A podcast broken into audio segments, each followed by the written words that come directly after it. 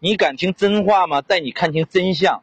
成年人必须吃透的六个人性现实：一，不谈钱的人永远不会成熟。一般口口声声说什么钱不重要的人，只有三种人：一种是真有钱的人，一种呢是没尝过缺钱的苦的人，还有另一种是为了掩盖他自己赚不到钱的无能。其实钱重不重要，你缺一次不就知道了？别觉得谈钱俗气，钱虽是众多矛盾冲突的来源，但也是解决你人生大多数问题的钥匙。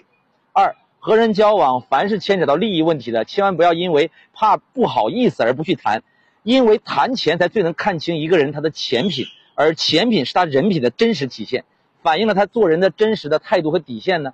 而你需要把利益得失的规则先跟任何人都要跟他讲清楚，然后再跟他讲情义。说白了，对任何人都要把丑话先说在前头，才可以更好的规避你们之间合作的矛盾。三。人的本性都是趋利避害的，所以你接触的所有人，包括你子女在内，不到你死后，永远不要让他们知道你的底仓究竟是多少，永远不要让他们掏空你的腰包，否则一旦让别人感觉你是一个没用的、只会给别人添麻烦的废人呐，所有人都会躲得你很远，包括你的子女。你要明白，你手里没把米，那你换鸡鸡都不会来的。四，这个世界上从来就没有啥无缘无故的雪中送炭，只有冷漠无情的雪上加霜。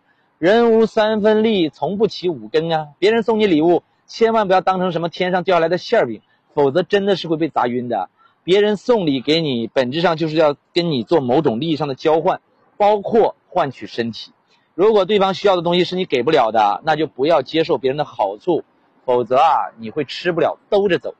五，只为自强而努力，不为不公而抱怨。你要知道，在这个世界的法则从来都是强者制定的。面对强者，你去抱怨什么不公平，或者说向强者索要利益，这本质都是乞讨的行为呀。这个世界上哪有绝对的公平啊？你要想办法做不公的受益者，而不是做不公的受害者。六，在感情的世界里，如果想不被伤害呀，核心就一条：永远不要把鸡蛋都放在一个的篮篮子里。也就是说，对一个人的感情投入最多百分之六七十就够了，永远不要对一个人掏心掏肺。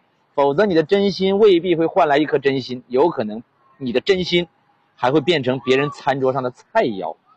我说话虽然不好听，但贵在真实。关注我，为大实话点赞。拜拜。